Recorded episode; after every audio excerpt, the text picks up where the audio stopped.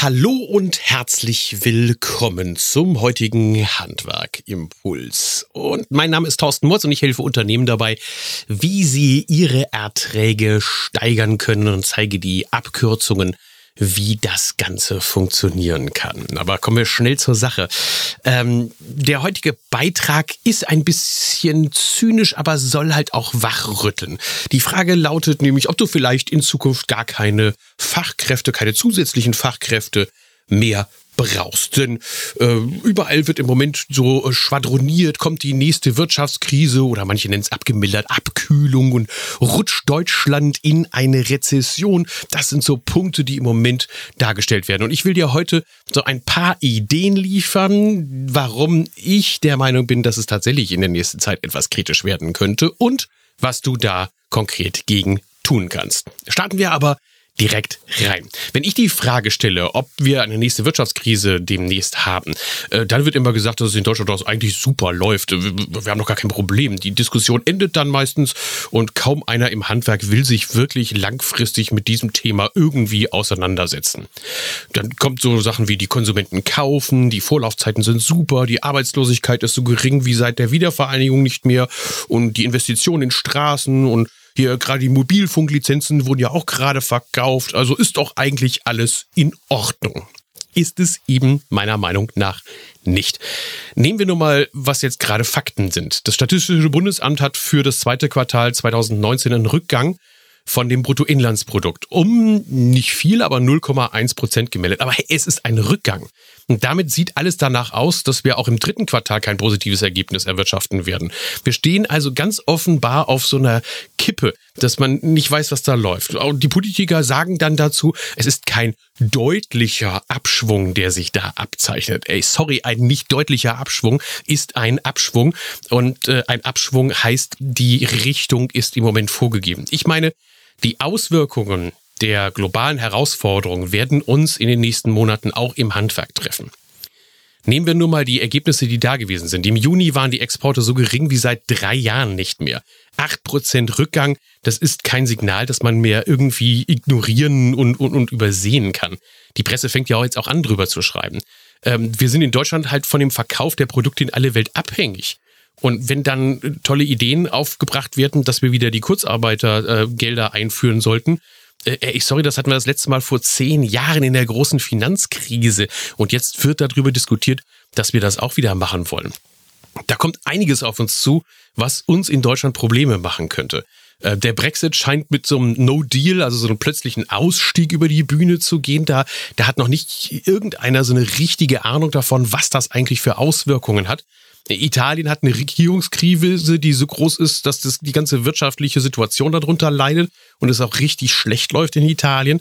Die Währungs- und Handelsauseinandersetzung mit den USA und China, die spitzen sich weiter zu und last but not least einer unserer Premium-Branchen, von denen wir mittelbar und unmittelbar abhängen, nämlich die Automobilbranche, die schwächelt brutalst.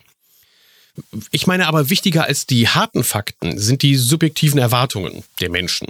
Der Konjunkturindex von dem Mannheimer Leibniz-Institut für europäische Wirtschaftsforschung, also diese ZEW, das ist so ein Index, bei dem so auch äh, herausgefunden wird, wie eigentlich so die Bewertung der Konjunktur für die nächsten Monate gesehen wird. Und im August haben wir da eine Konjunkturerwartung oder die haben eine Konjunkturerwartung ermittelt, die so die einen brutalen Tiefstand darstellt. Ich meine, irgendwann 41, nee, 44,1 Prozent, ich habe es hier gerade aufgeschrieben, 44,1 Prozent ähm, minus.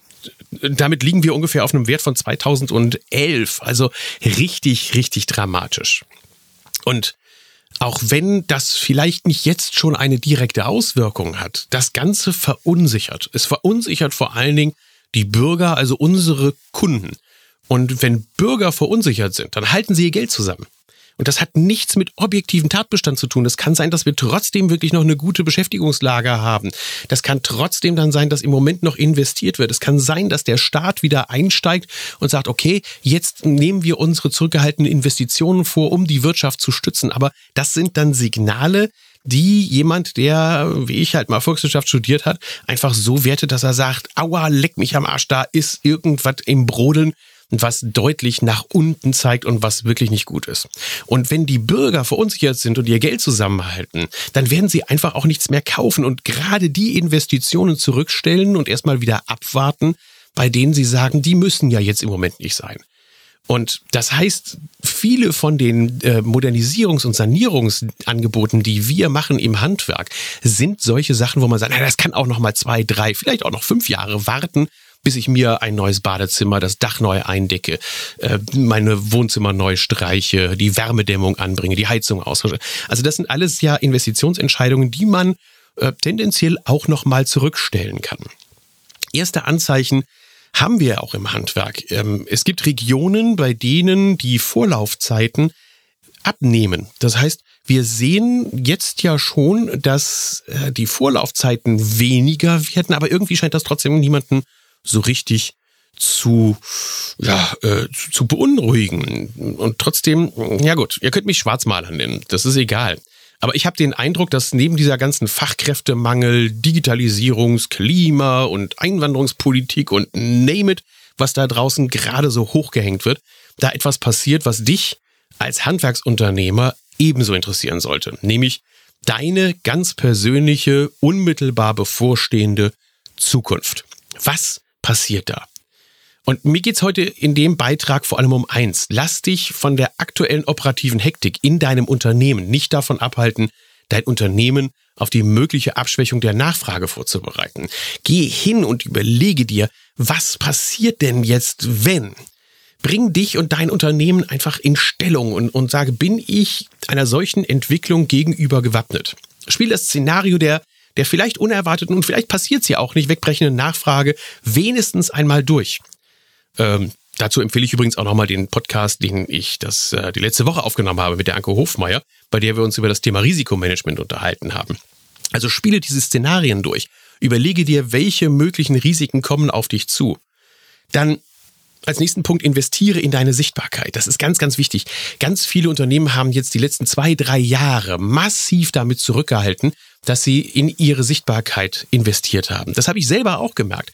Ich habe ja in meinem Portfolio, in meinem Beratungsportfolio drin, dass ich Unternehmen dabei helfe, vor allem Handwerksunternehmen dabei helfe, äh, sich zu positionieren, sich sichtbar zu machen nach außen, die passenden Mittel und Wege zu finden, zu sagen, wie arbeiten wir mit welcher Agentur zusammen, was müssen wir investieren.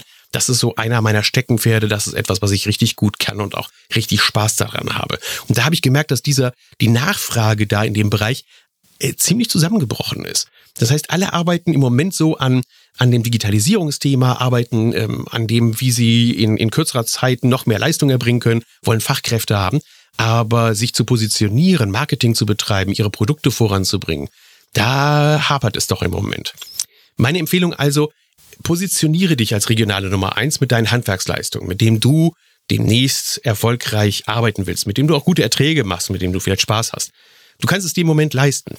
Ich behaupte das mal zumindest. Die meisten Firmen haben dafür jetzt ein bisschen Budget und könnten da rein investieren. Aktualisiere dafür deine Homepage, ähm, überarbeite das ganze Ding, mach eine Strategie dahinter, dass du auch einen sogenannten Funnel dahinter hängst, dass du also aktiv auch darum wirbst, dass du für die Zukunft interessante Kunden hast. Sorg vor allen Dingen dafür, dass du ähm, durch spannende Artikel und Beiträge, also durch wertigen Inhalt auf deiner Internetseite langfristig in den Suchmaschinen gefunden wirst. Ähm, und natürlich aktiviere deine Social Media Accounts. Wir haben ja gestern wieder den tollen Stammtisch gehabt, wo wir uns über das Thema Instagram unterhalten haben. Ähm, da habe ich auch gemerkt, wow, da sind die doch jetzt schon einige auf dem Weg, sich zu positionieren. Wir hatten neben dem Thema, dass man äh, Fachkräfte ganz gut über zum Beispiel Instagram gewinnen kann, halt auch einige Handwerker dabei, die berichtet haben darüber, wie sie über das Medium auch angefangen haben, Kunden zu gewinnen. Also positioniere dich ist ein Tipp. Nochmal zusammengefasst, Punkt eins war, ähm, spiele mal die Szenarien durch und Punkt zwei, fang dich an zu positionieren. Punkt drei würde ich dir empfehlen, dass du ähm, dir mal die Zeit nimmst, darüber nachzudenken, womit du deine Erträge steigern kannst.